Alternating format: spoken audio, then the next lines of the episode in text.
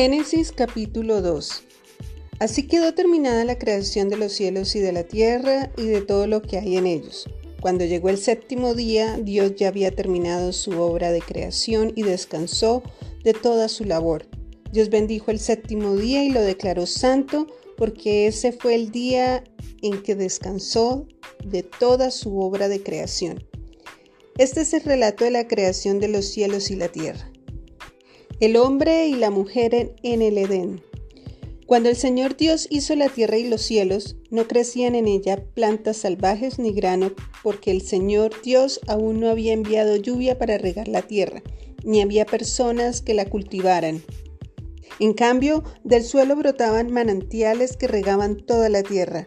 Luego el Señor Dios formó al hombre del polvo de la tierra, sopló el aliento de vida en la nariz del hombre y el hombre se convirtió en un ser viviente. Después el Señor Dios plantó un huerto en Edén, en el oriente, y allí puso al hombre que había formado. El Señor Dios hizo que crecieran del suelo toda clase de árboles árboles hermosos y que daban frutos deliciosos.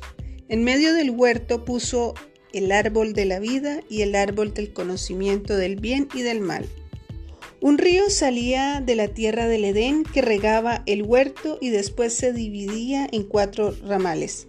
El primero, llamado Pisón, rodeaba toda la tierra de Avila donde hay oro. El oro de esa tierra es excepcionalmente puro. También se encuentra allí resinas aromáticas y piedras de ónice. El segundo, llamado Gijón, rodeaba toda la tierra de Cus. El tercero, llamado Tigris, corría al oriente de la tierra de Asiria. El cuarto se llama Éufrates. El Señor Dios puso al hombre en el jardín del Edén para que se ocupara de él y lo custodiara. Pero el Señor Dios le advirtió, puedes comer libremente el fruto de cualquier árbol del huerto, excepto del árbol del conocimiento del bien y del mal. Si comes de su fruto, sin duda morirás. Después el Señor Dios dijo, no es bueno que el hombre esté solo, haré una ayuda ideal para él.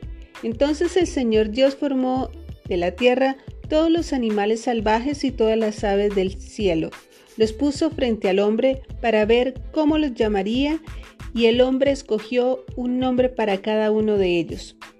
Puso nombre a todos los animales domésticos, a todas las aves del cielo y a todos los animales salvajes, pero aún no había una ayuda ideal para él.